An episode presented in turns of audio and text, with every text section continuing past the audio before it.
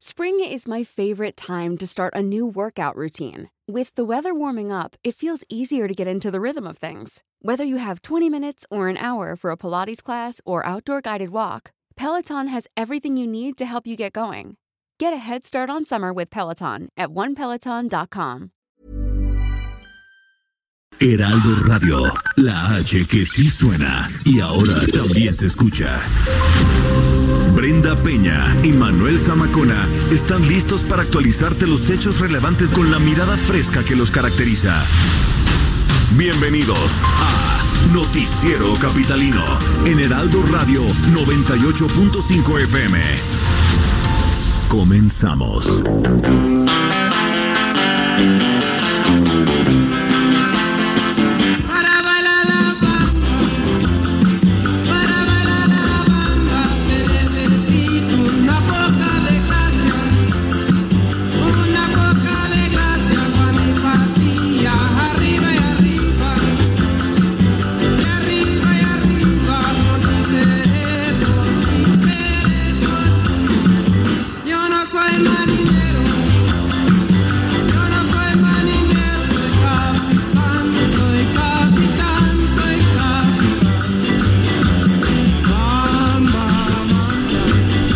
Como hoy, pero de 1941, nació en Brooklyn, en Nueva York, el cantante, guitarrista y compositor de folk rock, Richie Valens, a quien, a los 16 años, ya era llamado el Little Richard del Valle de San Fernando.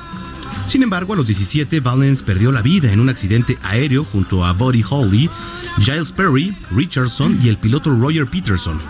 A ese 3 de febrero de 1959 se le conoce como el día que murió la música. Lo que escuchamos es la versión que Valen hizo al clásico Son Jarocho, que se dice, pues además fue creado en los últimos años del siglo XVII. La Bamba fue grabada por Richie Valens en 1958.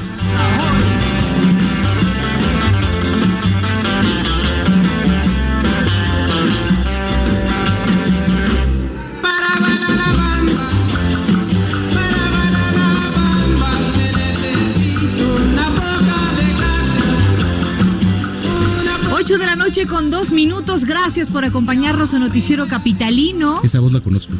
¿Ya la habían escuchado? Se me hace familiar Eh, hace es- unos minutos. Oye, decían ahorita en los controles que muy formal. Oye, pero ya no eres Jesús Martín ahorita. Sin esa. Ya no. Jesús Martín. Ya no. Nunca hice eso, ¿eh? Yo muy, muy propia, ¿verdad, muchachos? Bajaron todos los jefes sabios y por haber. dio miedo, por- Algo. Oye, este, pues en el espacio de Jesús Martín no podemos tener manzanas, este. No podemos comer, no, se puede. Pasteles. ¿Ya estamos más relajados? ¿Ya, eres. Brenda Peña? Ya soy Brenda Ah, Peña. bueno. Gracias por escucharnos. Soy Brenda Peña y yo soy, Sí, ya, yo ya. soy Brenda Peña y me escuchas. Esperaba que me presentaras. Sí, ah. Ah, ¿Lo puedes repetir? A ver, Va de nuevo, va de nuevo, va de nuevo. De. A ver, trépale a la bamba porque la como que todavía no entramos en sintonía en eso de los saludos, ¿no? A ver. Tan, tan.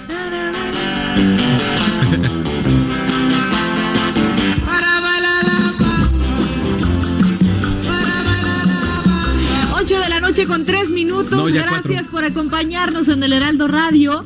Gracias, querido. Manuel Zamacona. ¿Cómo estás, querida Brenda Peña? Muy bien, gracias eh, por sintonizarnos. ¿Otra vez? Que- Otra vez. No inventes ya, ¿no? Ya estamos ampliando el presupuesto porque luego no. Efectivamente, señoras, señores, es noche de martes 21 de enero del año 2020. Usted escucha el noticiero capitalino aquí a través de la señal de El Heraldo Radio 98.5 de FM, 540 de AM y otras eh, frecuencias que ya le iremos diciendo a lo largo de este programa. Y bueno, pues qué gusto que nos esté acompañando porque de verdad tenemos un programa muy interesante, voces por demás también interesantes. Así que como todos los días, los invitamos a que nos sigan a través de las redes sociales, arroba Heraldo de México Arroba Bren-Penabello. y arroba Samacona al aire. Y como siempre, les recordamos que nuestro podcast está descargable de manera totalmente gratuita. Gratuita. A través de los sistemas de y plataformas de Spotify y de iTunes. Lo único que usted tiene que hacer es en el buscador poner Noticiero Capitalino y ahí automáticamente nos puede escuchar a cualquier hora del día y en cualquier parte del mundo porque con el internet pues no hay fronteras, Bren. Somos del mundo mundial. Correcto. O sea, de- de- ahora sí que como Los Ángeles Azules. Desde la capital para el mundo. ¿Y qué tiene que hacer la gente si nos quiere ver? Ah, bueno, pues visitar la página www.heraldo de México. El Heraldo de México.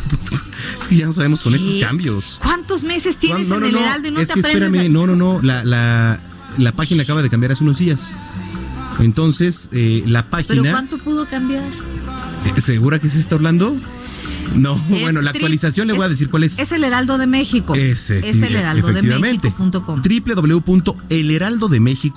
www.elheraldodemexico.com.mx. Ahí usted puede picarle y seguirnos aquí a través de las cámaras Púchele, que están prendidas literal. en este momento. Los Púchele, estamos saludando. hola.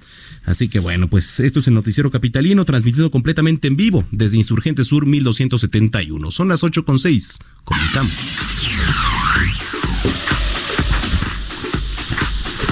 Bueno, pues ¿Qué? ¿Qué? ¿Cuál? Una vez Barrera. muertos, Bill Barrera. Una vez muertos, eh, las personas. ¡Ay! Jerry. Una vez muertos, las personas no se convierten en cadáveres estáticos. Hijo, qué amable, ¿no? Qué, qué dato tan curioso. No se trata de que eh, sus uñas o su pelo sigan creciendo. Eso es un mito propagado porque al secarse la carne se retrae y deja más. Oye, ¿por qué pusiste esto de inicio, eh? Ah, fuiste tú, Erika. No, qué buen Oiga, inicio, ¿eh? si qué agradable si inicio. usted se estaba preguntando de estas curiosidades de cuando Sí, sí, uno de muere. cuando uno muere, de las uñas, Bueno, del cuando usted muera, sus uñas van a seguir creciendo y su cabello también, pero no es que haya crecido, sino que su cuerpo se contrae. Bueno, Como usted ya está Te muerto. voy a decir algo. Hay, hay personas que ya estando eh, en, en velorio, ya pues... Ay, en- en- cállate, se, ¿no? Se paran. Ah, bueno, a ver, síguele porque no te vaya yo a aquí a spoiler. A ver, el proceso de descomposición podría ser responsable de los movimientos a medida que el cuerpo se momifica. Ay, es que ya me da mucho miedo esto. Los ligamentos se secan y hacen que las partes se muevan. Tal O sea, y la- como y- sugiere. Y, las demás uno- partes también. como- No, no, no sé, ¿no? Y, y como sugiere un nuevo estudio, fíjate, si hacen estudios ¿eh? de esto, llevado a cabo por investiga- investigadores australianos, que no sé, han de estar muy ocupados apagando incendios, pensaba yo. Investigador australiano Alison Wilson observó un cadáver durante 17 meses, fíjate, Mm, fíjate. o sea, lo- ahí los Si usted, cree 17 que tiene, meses si usted cree que tiene un trabajo difícil, o productivo. ¿no? sea, o si usted considera que no Un güey viendo un cadáver 17 meses no... No es un güey, es un investigador. Bueno, pero- Y concluyó que los cadáveres humanos se mueven significativamente a medida que se descomponen. Madre de Dios. Híjole. Esto puede traducirse, por ejemplo, unos brazos pegados al cuerpo que puedan acabar lejos de él. En este proceso, en parte, contribuyen algunos microbios, los insectos. Híjole, qué, agradable manera de comenzar. Ya ve, nosotros somos bien amenos. Oye, ¿no? pero a ver, te voy a decir algo. Ahí, ahí te digo, hay cuerpos, eh, ya, ya, este, pues cuerpos en descomposición. Bueno, no en descomposición, porque imagínate, una persona fallece, ¿no? ¿Y cuánto tar- tiempo tarda en que esté en el velorio? Pues unas horas, ¿no? Simplemente. Pero el organismo todavía tiene, pues, efectos gastrointestinales. Estoy de acuerdo contigo. ¿Qué hace que de repente la persona espérate, se levante, tiempo. emita los No, flujos no, no. gastrointestinales y esto haga pensar o, o darle un susto a todos aquellos que están en el velorio? No, a ver, yo estoy Ah, en que sí. contra de esta teoría porque se supone que cuando ya estás en un velorio, si tienes servicios funerarios, ya hicieron un este, ¿cómo se le llama? Oye, ya le sacan los órganos pero ha pasado. y lo No, ¿cómo rellenan. Claro. Cuando hay servicios funerarios, Bueno. nadie termina con las entrañas y el intestino. Es lo primero que hacen es Ha. Los servicios funerarios es que te sacan todo, intestino, órganos, to- la todo, todo te sacan y te rellenan de algo. Y todavía se levanta. Y to- imagínate. entonces ahí ya es del diablo eso. Ya no, es del pero diablo. seguro sí ha pasado, ¿eh? Sí ha pasado, no, lo digo Qué por, miedo. No, no. por aventurado. Sí les pido que nos pongan cosas más agradables. Sí, para iniciar el noti, ya O la gente le va a cambiar. ¿Qué, qué traen en su, en su negro corazón? En su, ¿Qué traes en el negro, este, mi estimado Orlando? No seas así. ¿eh? No seas vulgar. así. Es un ¿Eh? En fin, son las 8 con 9. En las calles de la Ciudad de México, Daniel Magaña. ¿Dónde andas, mi estimado Dani? Buenas noches.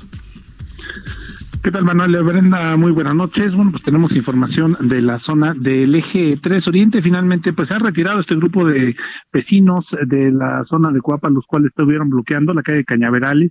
Ellos se oponen a la pues, continuación, a esta ex- extensión de la línea 5 del Metrobús, así que ya está reabierto este eje troncal metropolitano para las personas que se desplazan de la calzada Ermita, de la zona, pues también del circuito interior y utilizan a diario. Eh, La mayoría de este eje todavía se encuentra en obra, pero ya podrá continuar en dirección hacia la zona de Muyuguarda, las personas que se trasladan hacia prolongación división del norte, esto ya en el perímetro de Xochimilco. El reporte, muy buena noche. Muy buenas noches, Daniel Magaña. Muchas gracias y estamos en contacto. Hasta luego. En otro punto de la Ciudad de México se encuentra Israel Lorenzano. ¿Cómo estás, Isra?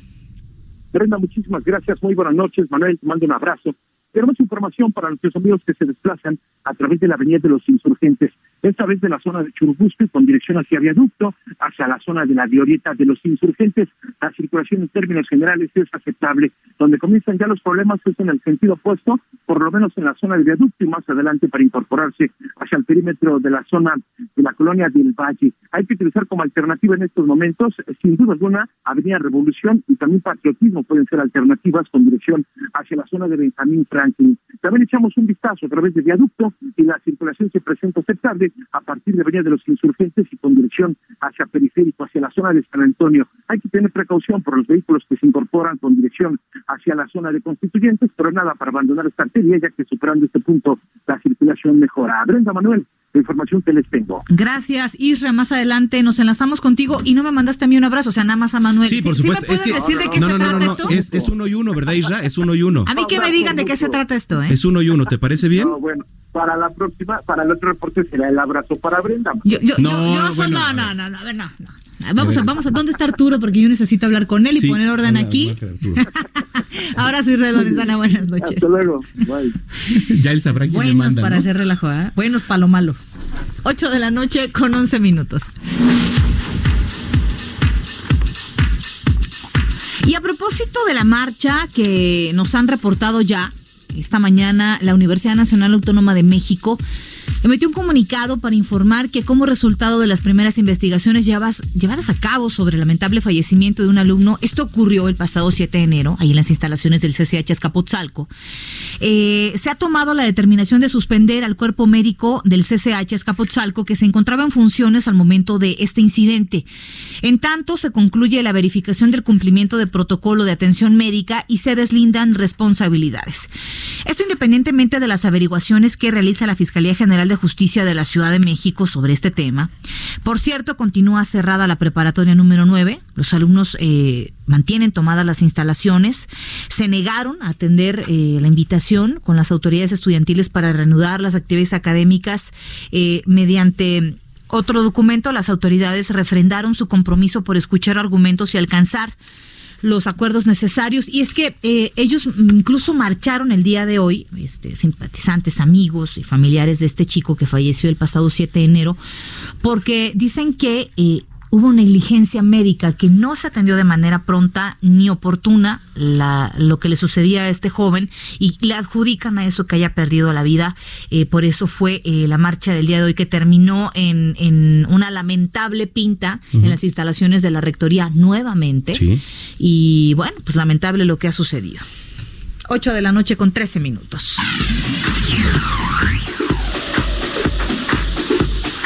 Bueno, a ver, eh, otro tema, no menos importante y me parece de los más interesantes ahora para darle seguimiento aquí en la capital. En menos de un mes han ocurrido incendios en mercados como San Cosme, como el Abelardo, La Merced, Morelos y Xochimilco. Qué casualidad, ¿no? ¿Cinco? A partir del 24 de diciembre, cinco mercados. Mm. Bueno, pues la Fiscalía General de Justicia, bueno, espérame, todavía Xochimilco, dices. Xochimilco. Los demás Mercado le puedes Flores. atribuir Ujú. A un este a una falla eléctrica, ¿no? A un generador de energía, quizá, ¿no? El mercado Xochimilco, que es de flores. Sí, cómo no, ajá. Provocado por un ¿qué? cortocircuito. Mm, Dice- dicen las autoridades, Dicen las autoridades, pero a ver quién se los cree. La Fiscalía General de Justicia de la capital ya abrió carpetas de investigación, pues por extorsión en otros mercados. ¿Usted cree que no es el tema? Pues por supuesto. Digo, no lo voy a asegurar hasta no tener este pues bases, ¿no? Pero eso de que se eh, pro- provocaron, para mí, es la medida más inmediata. En fin, o sospechoso, efectivamente. Vamos con nuestro compañero Jorge Almaquio, que nos tiene más información de todo esto. Jorge, ¿cómo estás? Qué gusto saludarte. Muy buenas noches. Igualmente, Manuel Brenda, muy buenas noches a los amigos del auditorio. Así es, pues fíjate que aunado a la falta de prevención y empleo de protocolos de protección civil sobre uso y descuido de instalaciones eléctricas, mantenimiento y manejo irregular de materiales potencialmente riesgosos, los mercados y sus locatarios encaran problemas de seguridad. La Fiscalía General de Justicia de la Ciudad de México abrió tres carpetas por extorsión, esto en los mercados de La Lagunilla, Granaditas y Miscalco.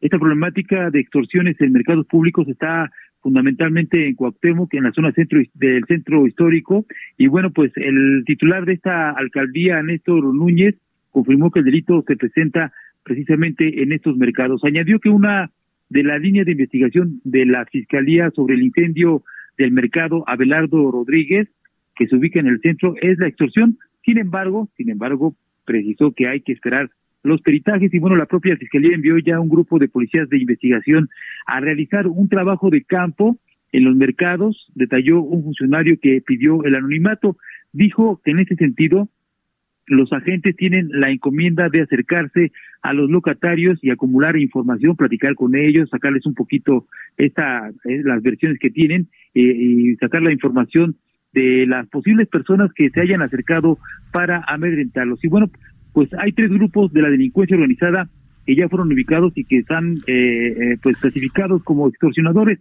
Son la Unión Tepito, la Antiunión y los Rodolfos. El presidente de la Federación de Mercados y Concentraciones Populares de Anáhuac, Humberto García Montes, aseveró que ante esta problemática sus agremiados han tenido que organizarse para protegerse precisamente de esta situación. Escuchemos. Mire, la, la extorsión es de que se presenta gente de pues de la delincuencia organizada con la amenaza y, la, y entran con metralletas, ahí no entran con, con regaderas, ¿eh? Entonces, lo que nosotros hemos hecho, un caso del mercado Santa Úrsula, Cuapa Pescaditos, es, ahí se, se hizo frente, se aguantó el, el primer fregadazo que nos dieron. Concretamente fueron a las carnicerías. Y de ahí no hubo la necesidad de organizarnos todos y decir, a ver, aquí cuando se detecte una irregularidad, a bajar cortinas y a, a silbarnos todos y a cerrar campanas.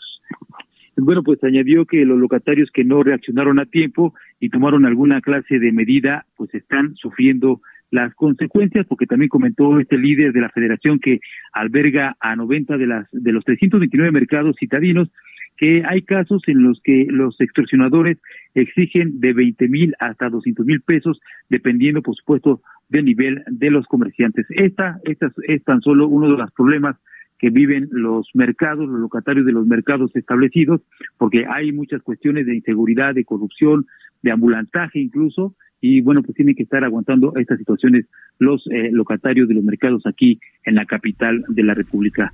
Manuel Brenda, amigos, es el reporte que les tengo. Muy bien. Híjole, vaya tema, Jorge. La verdad es que importante el contexto que nos das para la entrevista que viene, pero pues sí, efectivamente es una realidad. Gracias, güey. Buen día, buena noche, Jorge.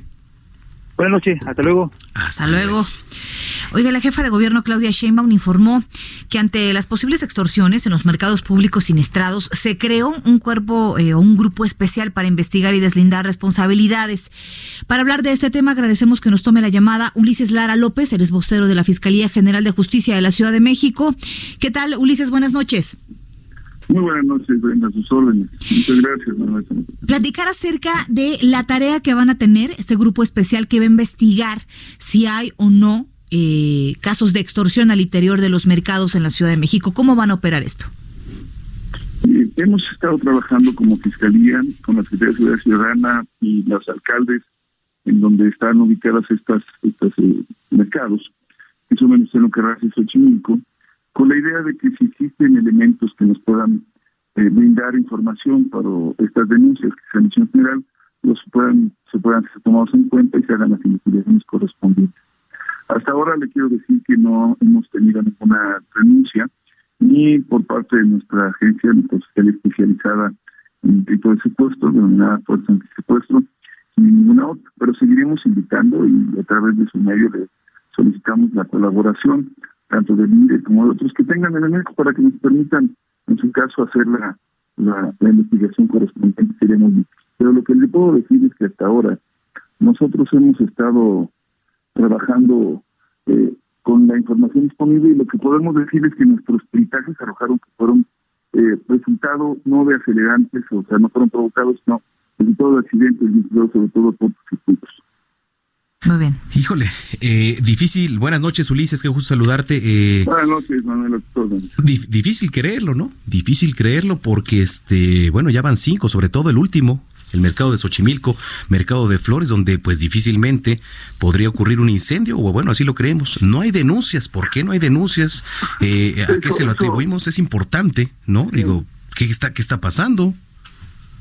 Bueno. Yo creo que habría que, si, si, si han tenido ustedes la posibilidad de visitar los mercados públicos, en muchos casos, sí habría que decirlo, las instalaciones no son siempre las mejores. Tenemos en muchos de los casos eh, una serie de eh, cables en- enredados en diferentes lugares, y ya no se ha cuidado de todas las instalaciones. Esta es una de las razones, digo, para hablar de lo explicable, que es lo que nosotros encontramos. Ahora, si, si existen sospechas, tenemos nosotros la necesidad y la obligación, sobre todo, de tener evidencias, indicios claros. Y lo que hemos encontrado es que no hay elementos de prueba que nos digan que fueron y arrojaron combustible o detonantes o algún otro elemento. No podemos actuar sobre todo sin ese tipo de elementos para especular. Necesitamos nosotros objetivar. Así que necesitamos desde luego la colaboración de los ciudadanos. Si hubiese alguna situación en la que dicen no, no lo podemos decir, busquemos el mecanismo, hemos insistido en la denuncia también anónima, están abiertos los teléfonos del Consejo de Seguridad Ciudadana y estamos en toda la disposición de recibir la información necesaria que nos puedan brindar los locatarios para poder actuar en su caso. Pero tenemos que ceñirnos a lo que nos arrojan la gente. Muy bien. Nos decía nuestro reportero Jorge Almaquio, eh, tema de mercados como el de la Lagunilla, ¿no? Como este el mercado Granadita, como Mixcalco, eh, pues posiblemente con extorsiones de 20 a los 200 mil pesos. ¿Se ha inmiscuido por ahí, Ulises? ¿Se ha averiguado algo por ahí la propia fiscalía? Digo, ahora fiscalía. Sí, de hecho hemos trabajado fuertemente en la zona centro, tanto en esos mercados como en los locales establecidos que tenemos en la zona. Y le quiero decir que hemos hecho un trabajo de investigación muy importante y sí se ha logrado, y por eso usted lo refería en algún momento, gente que estuvo vinculado a estos grupos conocidos o a nombre de grupos conocidos como la Unión o la Unión, etcétera. Ujú. Pero también puedo decir con toda claridad que en los casos en los que hemos intervenido hemos logrado niveles de efectividad importantes. De hecho, se han repartido volantes también para que los ciudadanos puedan llamar a los números telefónicos. Se ha mantenido una vigilancia permanente por parte de los cuerpos de seguridad y, por supuesto, hemos actuado con la investigación correspondiente. Eh, yo insistiría, de verdad, hace, hace falta si nuestros locatarios, nuestros eh, comerciantes amigos están dispuestos, hay muchos mecanismos que les pueden ayudar para que sin que se pongan en riesgo nos puedan denunciar y poder actuar. Lo otro, le puedo decir con toda certeza, es mucho más difícil. Preguntarle, eh, preguntarle hasta cuándo eh, o cuánto tiempo van a llevar a cabo estas investigaciones, cuándo se podría dar por concluida esta investigación o esta labor que les ha encomendado Claudia Sheinbaum. Bueno, ahora nosotros estamos trabajando en este grupo y estamos abiertos y hemos, como les señalo, tenido esta información. Si hubiera algo, estaremos abiertos a tenerlos la información correspondiente en estos días. Eh, es probable que nos puedan decir, oiga, en dos semanas aparece algo de nuevo, bueno, estamos abiertos y estamos trabajando a recibir las informaciones correspondientes. Lo importante es que sepan que existe este equipo, así que se pueden acercar lo mismo a la alcaldía a través de las instancias como son mercados y vía pública, como a la propia Fiscalía de, Justicia o la propia Secretaría de Seguridad Ciudadana. El equipo hace el trabajo de investigación a partir de lo que me están diciendo y se han acercado a los locatarios, hemos estado trabajando cerca con ellos. Así que no no es no es de tiempo, estamos en la mejor disposición, estamos abiertos y hoy los resultados lo que nos arrojan es que no tenemos denuncias. Y de verdad, si nos ayudan con el trabajo de investigación que también ustedes hacen como reporteros, podremos arrojar información útil que nos lleve, pues en su caso, si es que fuera, detener a quienes están presionando, extorsionando, utilizando otros mecanismos para obtener dividendos de manera ilegal. Muy bien. Finalmente, Ulises, entonces, para dejar claro, no hay denuncias ni por parte de locatarios ni por parte de la ciudadanía en relación a alguna extorsión en los mercados ya siniestrados. Así es, para estos casos que hemos señalado, me refiero al mercado San Cosme, al Abelardo de Rodríguez, al, a la nave mayor de la Merced, Morelos, Xochimilco, que son en los que hemos estado trabajando, no hay nada relacionado con esto que se ha estado comentando, seguimos abiertos y seguimos, por supuesto, sus órdenes, pues si hay mayor información. Es Muy bien. Ulises, Bueno. gracias por platicar con nosotros esta noche. Gracias. Al contrario, muchas gracias a ustedes y a su auditorio. Muy buenas noches. Claro, muy buenas noches. Es Ulises Lara, vocero de la Fiscalía General de Justicia de la Ciudad de México. ¿Usted lo cree? Ni una denuncia por parte de los locatarios. Son cinco mercados. Imagínate cuánta gente no trabaja Y ahí. en los cinco dicen el motivo del incendio, eh, del incendio, perdón, o estos siniestros fue por un cortocircuito. Oye, Oye, pues por lo menos ahí en Xochimilco tantos años. Claro. Y, y el mercado de las flores y Digo, nunca hubo problema. Bueno, Yo no tengo pruebas, claro. ni tú ni yo tenemos pruebas. No, Ahí está la fiscalía que tampoco tiene Pero denuncias. bueno, no descartar. Sí. eh, bueno, ahora ya a raíz justamente de estos cuestionamientos a Claudia Sheinbaum es que nace esta comitiva de investigar. Sí, claro, pero es difícil de creer, ¿no? Es difícil de creer, sobre todo por el contexto. ¿No? Por el contexto que tenemos de extorsiones, de aprehensiones, ahora recientes líderes de la Unión Tepito, ¿no? Cinco mercados, es mucha casualidad, ¿no? ¿Qué opina usted? Escríbanos en redes sociales, arroba heraldo de México Arroba Bren-Penabello, y arroba Samacona al aire. Síntesis, que ahora es... que no es síntesis, Ah, sí, ya es- es son tendencias, tendencias. es tendencia. Waze Waze. y Waze. Es- Esto es lo que ha sido tendencia hoy en Twitter. Hoy martes 21 es tendencia en Twitter. Con el hashtag Merced se dio a conocer el hallazgo de restos de un temazcal prehispánico en un predio cercano a la Merced. Con ello se permitió la ubicación exacta del barrio de Temazcatitlán, uno de los más antiguos de Tenochtitlan. De acuerdo con el Instituto Nacional de Antropología e Historia, este baño de vapor data del siglo XIV. De nueva cuenta, Genaro García Luna es trending topic, pues hoy compareció en un juzgado de Brooklyn, Nueva York, y su abogado de oficio señaló que no se está negociando un acuerdo de culpabilidad con el gobierno de Estados Unidos, ni están interesados en ello. El juez, Brian Cogan, fijó nueva audiencia para el 2 de abril. Porfirio Muñoz Ledo es tendencia en Twitter, pues el diputado de Morena tachó de salvaje agresión la respuesta de la Guardia Nacional ante migrantes centroamericanos. Muñoz Ledo señaló que nuestro gobierno tiene la obligación de permitir el paso de los migrantes por el territorio nacional. Otro que es tendencia es Jesús Murillo Caram, ex titular de la PGR, hoy Fiscalía, pues podría ser llamado a declarar en las próximas semanas por el caso Ayotzinapa para que explique cuál fue su participación en la llamada verdad histórica. Desde ayer es tendencia en la red social el hashtag coronavirus. Hoy se dio a conocer que se detectó el primer caso infeccioso en Estados Unidos. Autoridades de salud han dispuesto de un operativo en los aeropuertos de Los Ángeles, San Francisco y Nueva York para checar a los pasajeros provenientes de China. Para terminar las tendencias, hoy arrancó el juicio contra Donald Trump. Los senadores deben decidir sobre los cargos que la Cámara de Representantes le imputó al presidente el mes pasado, abuso de autoridad y obstrucción al Congreso. Usted está al tanto de lo que hoy fue tendencia en Twitter. Noticiero Capitalino en el Heraldo Radio 98.5 de FM y 540 AM. El Heraldo Radio y Waze te llevan por buen camino. Buenas noches. En el sur hay tráfico en alto total en Copilco a la altura de Periférico. La velocidad promedio es de 2 kilómetros y vas a tardar en cruzar la zona aproximadamente en 10 minutos. En el poniente periférico de norte a sur a la altura de Chapultepec con muy buena velocidad promedio, 42 kilómetros. Puedes tomar esta alternativa. Y en el centro, circuito bicentenario a la altura de la colonia Cuauhtémoc con mucho tráfico. La velocidad aquí es de 4 kilómetros por hora en ambos sentidos. Y en el norte, Calzada Vallejo con congestionamiento vial, la velocidad promedio es de 6 kilómetros a la altura de Poniente 146. Una vez cruzando la zona, la velocidad mejora. Con el Heraldo Radio y Waze te damos soluciones en tu camino.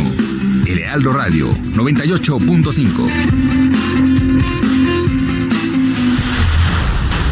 Continuamos después del corte con las noticias más relevantes en las voces de Brenda Peña y Manuel Zamacona en el noticiero capitalino en Heraldo Radio 98.5 FM.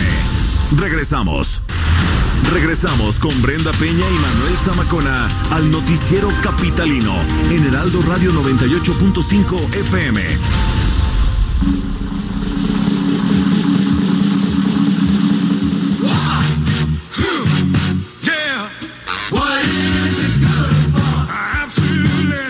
To me. Oh,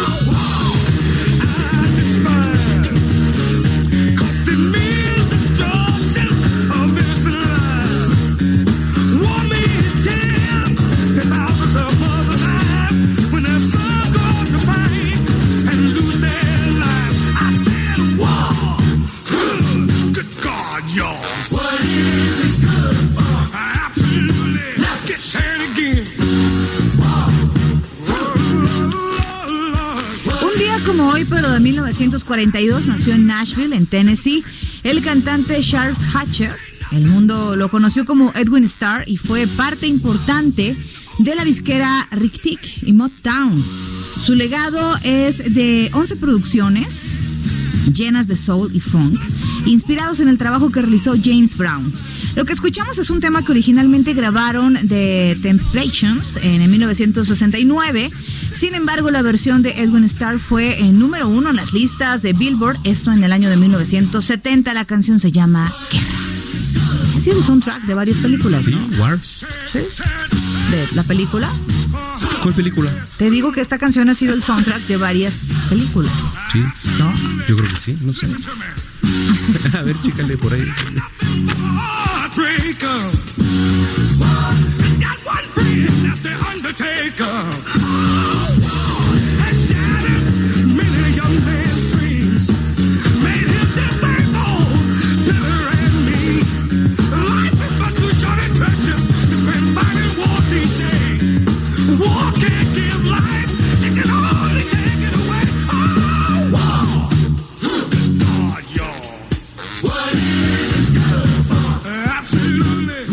Pues Fíjate sí. qué buen oído tengo yo, ya ves. ¿eh? Sale en mí. Rush.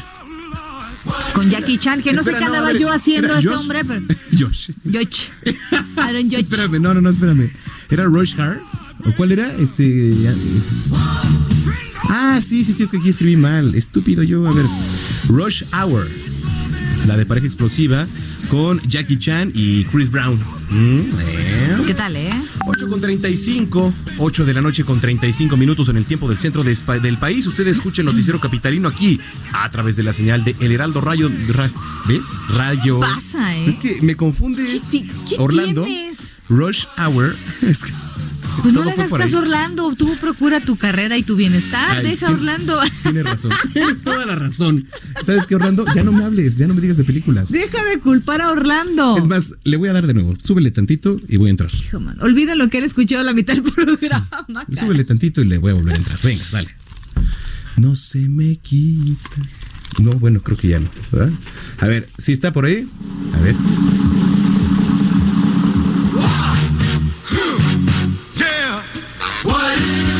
8 de la noche con 36 minutos. Usted continúa aquí a través de la señal del Heraldo Radio 98.5 de FM, el noticiero capitalino. ¿Ves qué diferencia? Qué diferente. Y decíamos que esta canción ha sido el soundtrack. Oh, Dale, Estamos como de blooper, me cae, pero en fin. Ya vamos Recorremos. Con, con una persona Sí, sí, sí, ¿no? recorremos las calles de la Ciudad de México. Daniel Magaña, ¿dónde andas? Buenas noches. ¿Qué tal, Manuel? Pues le hemos estado dando seguimiento pues a la protesta de los vecinos de aquí de la zona de Cafetales y Cañaverales y es que bueno, pues volvieron a bloquear ante la negativa de las autoridades pues de enviar a alguien que para negociar esta situación de pues el eh, Metrobús, la línea 5 del Metrobús que llegará prácticamente hasta Xochimilco.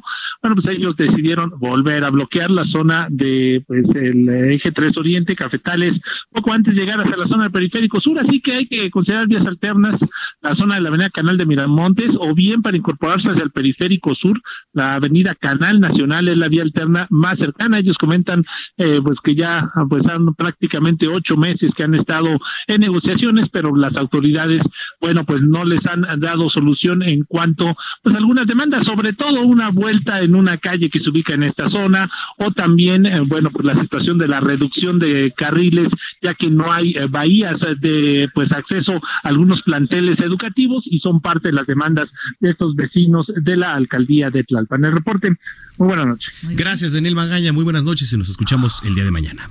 Hasta luego. Y otra persona muy seria también es Israel Lorenzana. ¿Cómo estás, Israel? Buenas noches.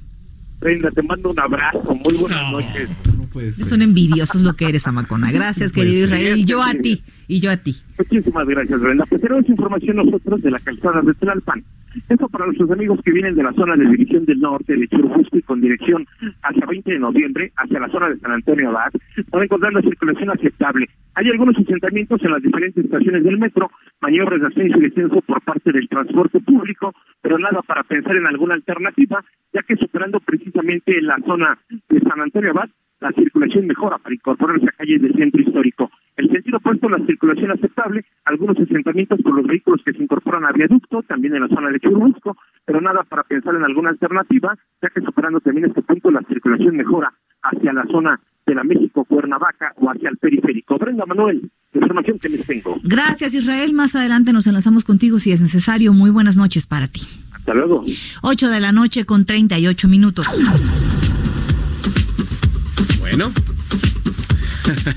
La Secretaría de Gestión Integral de Riesgos de la Ciudad de México activó esta tarde ya la alerta naranja por bajas temperaturas para el día de mañana miércoles en al menos seis alcaldías. Bueno, ha estado durísimo. Hoy amanecimos en algunas partes de la capital en 5 grados.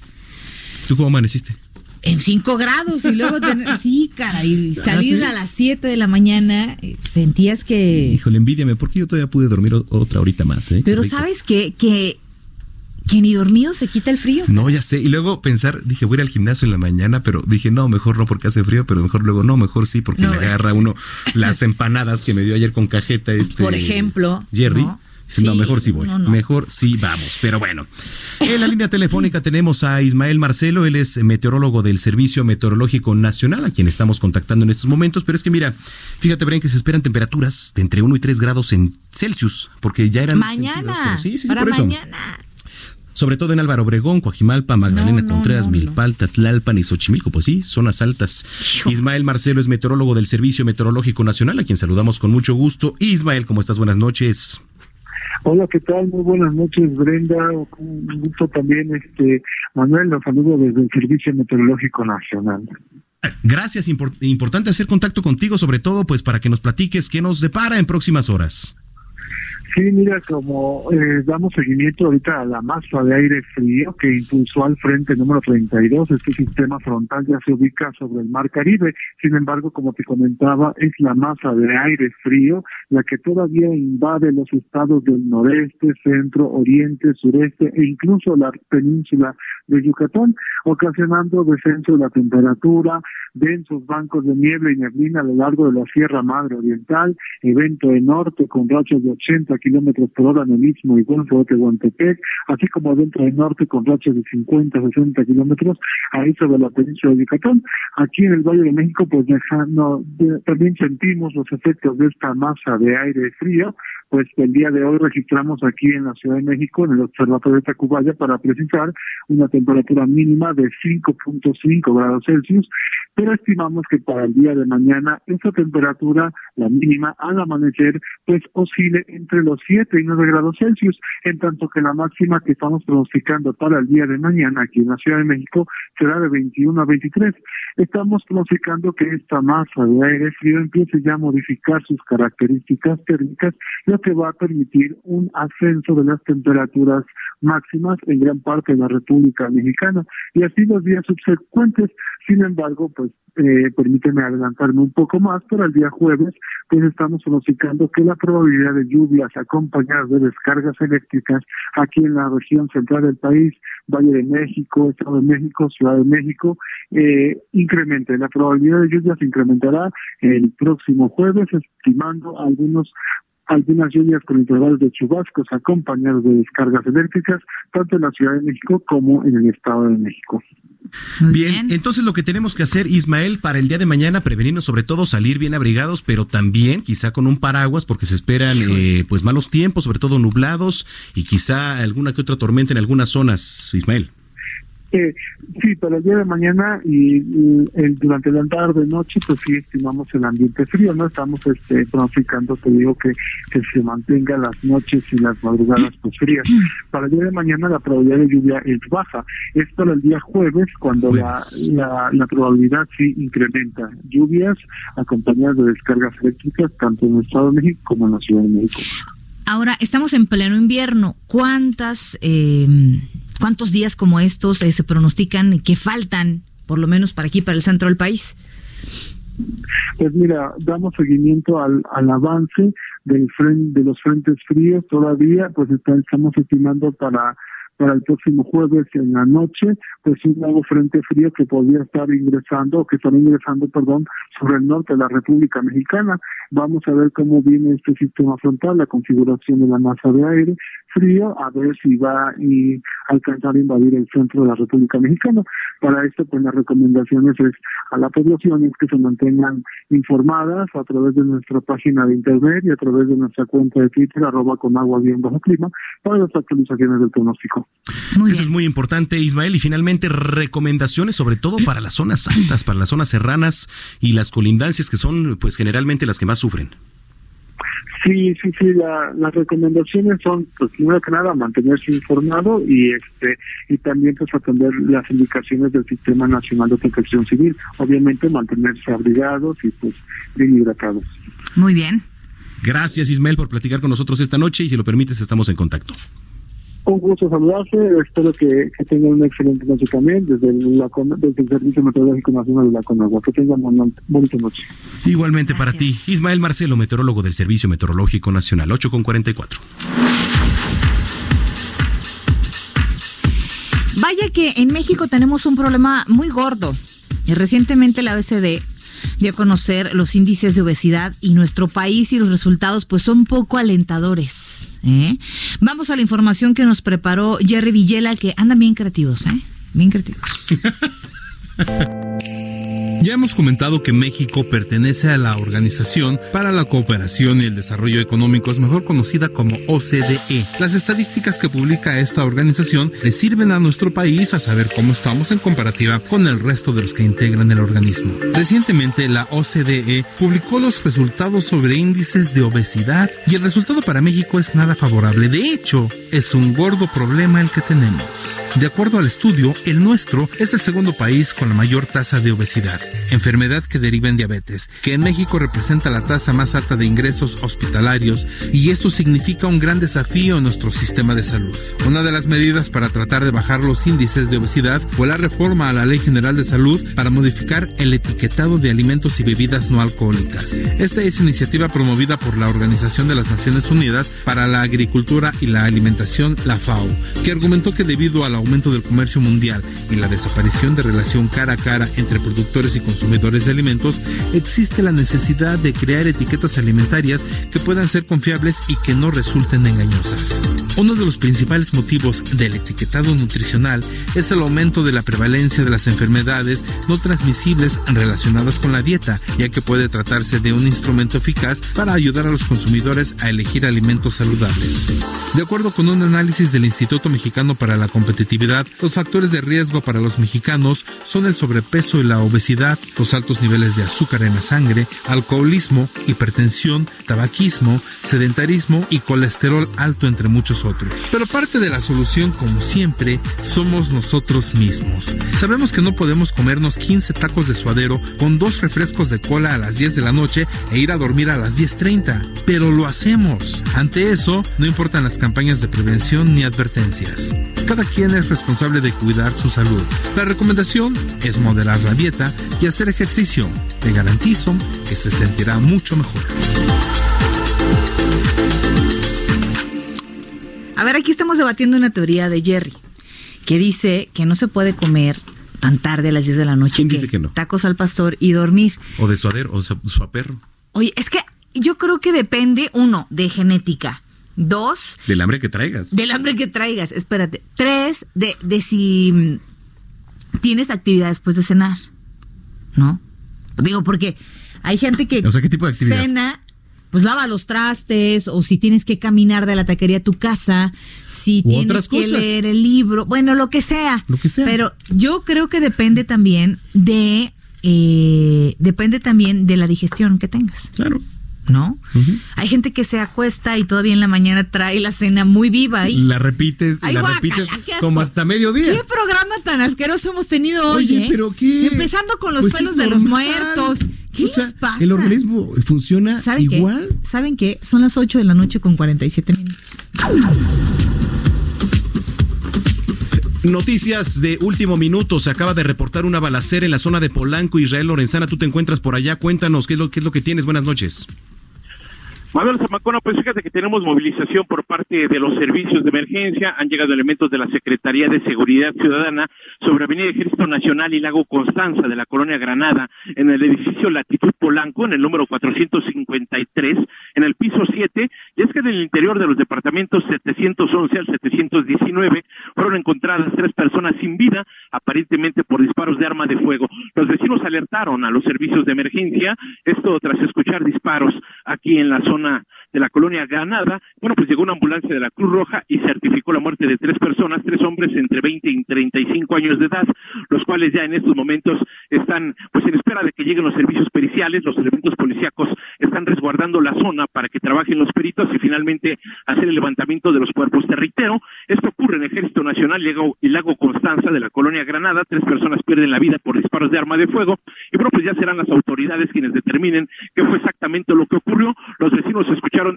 disparos y alertaron a través del 911 a las autoridades y ya para estos momentos pues están en espera de que comiencen a trabajar los servicios periciales. Es la información que les tengo. Israel, ¿me puedes confirmar si el edificio es Latitud Polanco?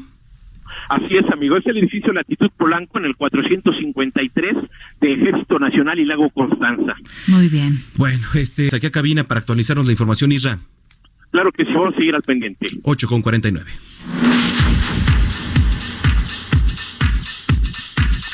Oiga, hoy es el día del mariachi. Ay, no. Oye, ¿por, qué? no abrimos con mariachi? Sí, para cerrar. Abrir, cerrar e intermedio hubiera estado bien. A ver, que alguien me explique. Yo también digo, pues es el día del mariachi. Hijo, man. Oiga, pero aquí en el Noticiero Capitalino le vamos a celebrar con una historia que nos ha preparado justamente el señor Anistro. Vamos a escuchar.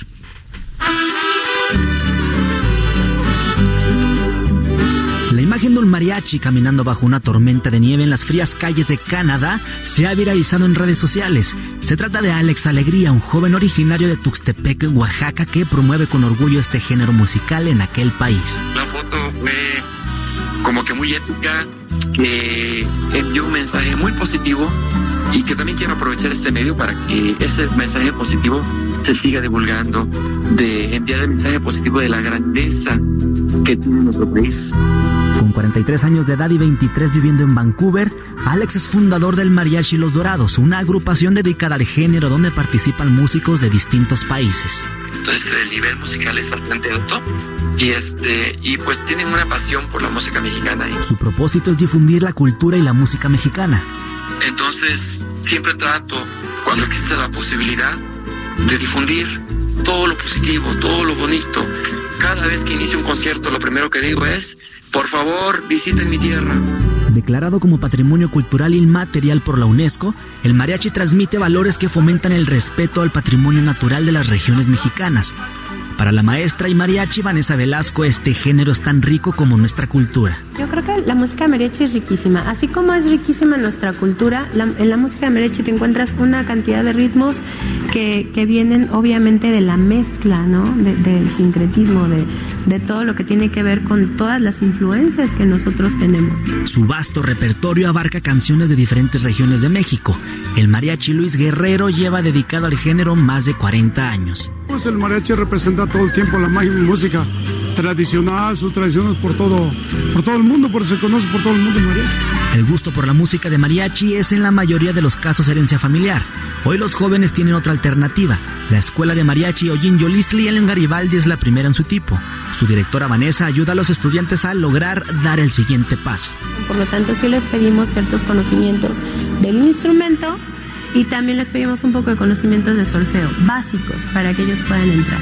Aquí se afinan desde la voz hasta la guitarra.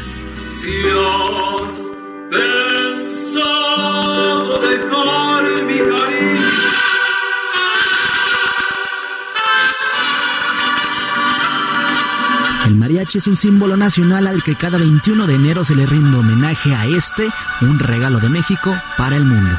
Antonio Anistro, Heraldo Miragru.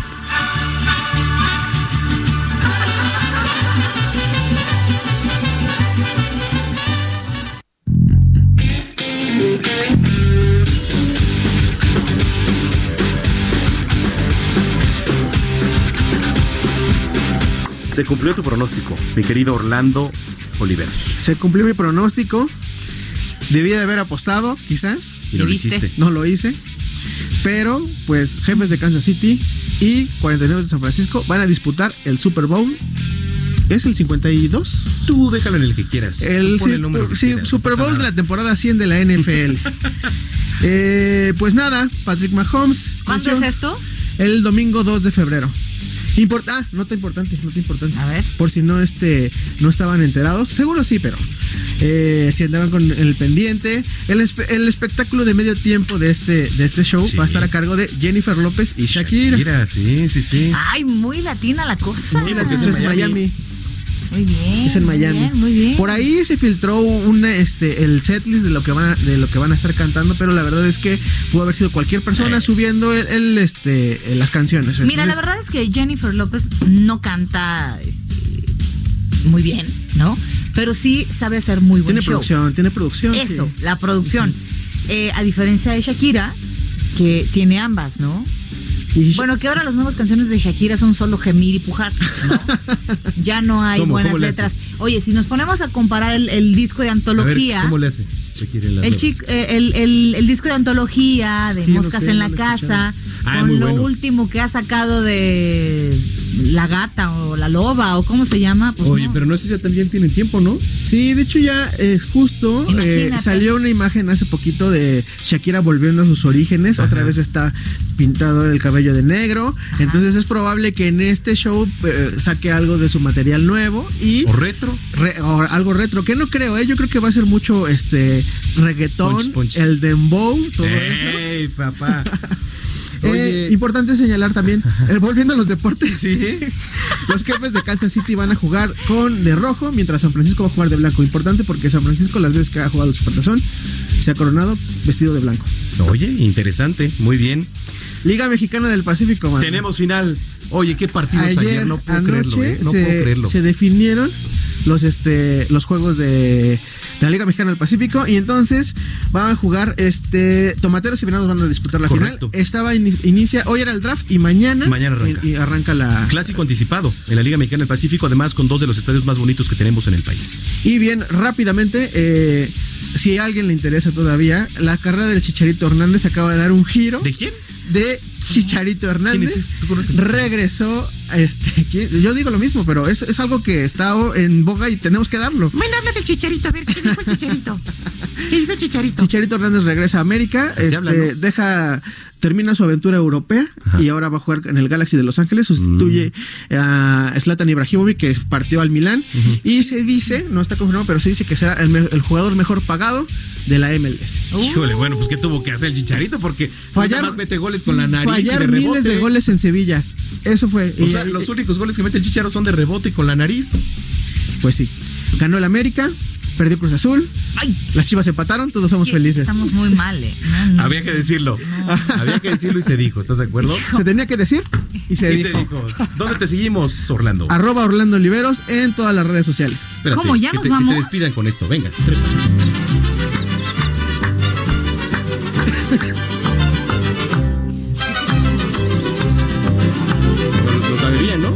La debían. Sí, claro, es que hoy es el día del mariachi. ¿Cómo no se te ocurrió, mi estimado Qué Jerry? belleza, Hoy era mariachi todo el programa, caramba. Oiga, pero ya nos vamos. Gracias por habernos acompañado en Noticiero Capitalino. Nos vemos mañana en Noticias México, 3 de la tarde, 151 de Easy, 161 de Sky. Y nos vemos, por supuesto, aquí Ven. Noticiero Mañana, Capitalino. mañana tres horas de Zamacona. Oye, Mañana soy Jesús Martín, dos horas. sí, Y ya después me convierto en Zamacona por ahí de las 8 de la noche. Sí, ¿eh? Así que los espero. bueno, pero no a que Jesús le gustó, a Jesusa le gustó el- la Jesús Martina Martina de de hoy. hoy. ¿eh? Los esperamos el día de mañana. ¿Qué dirá Jesús cuando le toque cubrir? ¿A, a quién preferirá, eh, va a preferir que, que- Ya nadie, nadie quiero que me cubra. Cállate. Gracias, adiós. Muy buenas noches. Que llegue con bien.